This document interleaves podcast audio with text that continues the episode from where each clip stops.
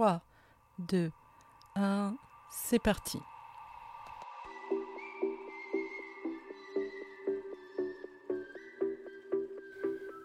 Épisode 2, le mental. Celui qui parle trop.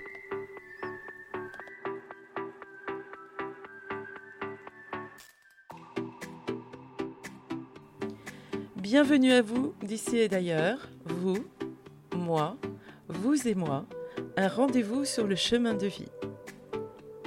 Vous êtes à l'écoute du podcast Ose ta liberté d'être, animé par Fabienne Sommier.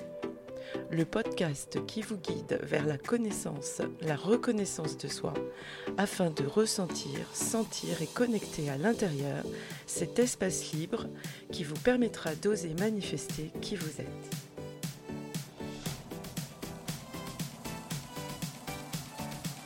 Le mental, celui qui parle trop. Vous savez, celui qui occupe toute la ligne quelquefois dans notre cerveau, que j'appelle aussi la voix off, celui qui commente en permanence, qui invente. Mais avant, petit rappel, lors de l'épisode 1, je vous ai parlé de la mémothèque, le cerveau limbique. C'est par la connaissance et la reconnaissance de soi que nous allons vers la liberté d'être. Et c'est ce que je propose en présentiel et en ligne. Donc, aujourd'hui, je vais vous présenter le cerveau cognitif, qu'apparemment nous sommes la seule espèce à posséder. C'est la part de notre cerveau qui réfléchit et nous aide à mettre en relation les causes et les effets. Donc, notre cerveau cognitif, quand nous sommes centrés, ça, ça sera dans un prochain sujet, je veux dire par là, quand rien ne vient nous bousculer, est la part qui est raisonnable, qui donne du sens, démontre, peut avoir une vision globale et est en relation calme et détendue avec notre mémothèque, le cerveau limbique, et notre cerveau reptilien, le crocodile. Je l'appelle le sage. Mais, quand nous vivons un trouble, quel qu'il soit, il devient un traducteur, un interprète, un cinéaste et surtout celui qui occupe la ligne et qui pense beaucoup trop. Et je vais vous donner un exemple, parce que c'est souvent la première chose que j'entends dans mon cabinet. Voilà une cliente qui arrive et qui me dit, je viens ici parce que j'en ai marre de moi. C'est comme si j'étais embourbée dans le brouillard, remplie de raisonnements totalement illogiques. Pourtant, moi, je suis cartésienne. Et je me vois et j'entends en moi des interprétations que je sais fausses, mais auxquelles je m'accroche comme une moule à son rocher et je n'ai pas la possibilité d'entendre ou d'entrevoir la vérité. C'est comme si je devenais handicapée de la tête et mon corps serait dit ma tête semble trop petite pour tout cela. Eh bien oui, c'est bien lui, c'est celui que j'appelle le mental. Vous le connaissez bien, c'est cette part de vous qui occupe toute la place par des pensées quelquefois incessantes, tel un intrus incontrôlable qui empêche de dormir, de se reposer ou même encore d'être vraiment là dans le présent. En effet, quelquefois vous êtes là, mais vous pensez déjà à ce que vous allez faire demain, tout à l'heure, après-demain, dans cinq minutes. Et ce mental, il peut aller jusqu'à prendre la tête et même donner des migraines. Et oui, le mental peut amener vers une souffrance, telle la dépression, l'anxiété, le stress, le burn-out, et cela devient obsessionnel, négatif. Ça plonge dans des dialogues intérieurs négatifs en continu, sans solution, sauf d'entretenir, de nourrir cette souffrance encore et encore.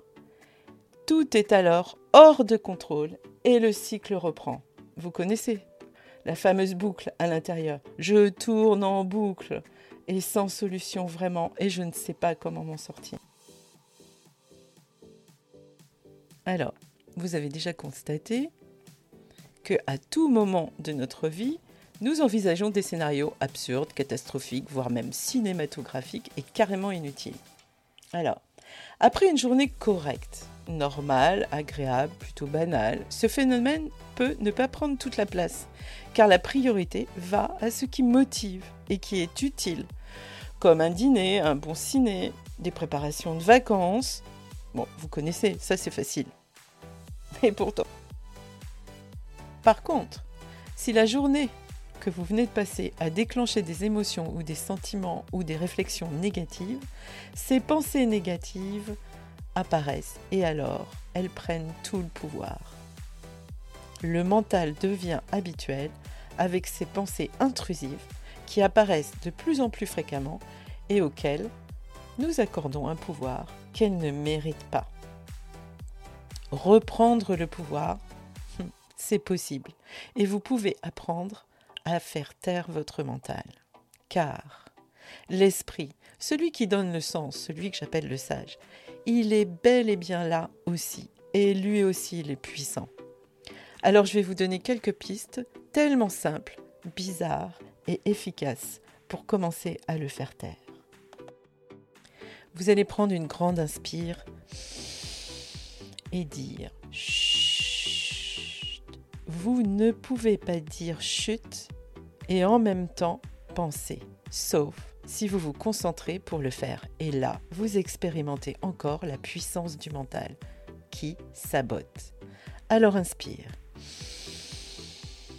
Et chut,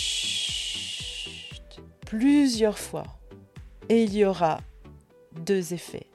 Le mental va se taire parce que vous êtes en train de vous centrer. Voilà le deuxième effet, le centrage. Ensuite, soyez à l'écoute, mais ne luttez pas. Si vous vous agacez, vous le nourrissez. Si vous acceptez d'écouter, il perd de la puissance et du pouvoir. Vous pouvez même imaginer que c'est une part de vous qui s'éloigne et que vous finissez par ne plus entendre. Alors, pour les plus sceptiques, je vais vous donner un exemple très simple. Surtout si vous êtes parisien, c'est encore plus vrai. Il vous arrive d'entrer dans un restaurant très bruyant, une brasserie, et cela vous agresse un peu quand vous rentrez. Et peut-être même vous vous demandez comment vous allez pouvoir converser avec vos amis ou votre petit ami. Eh bien, vous avez déjà constaté qu'au bout de quelques minutes, vous n'entendez plus le brouhaha tout autour de vous, parce que vous vous centrez sur l'essentiel, votre soirée avec votre ami, vos amis. Et ça marche aussi pour le mental.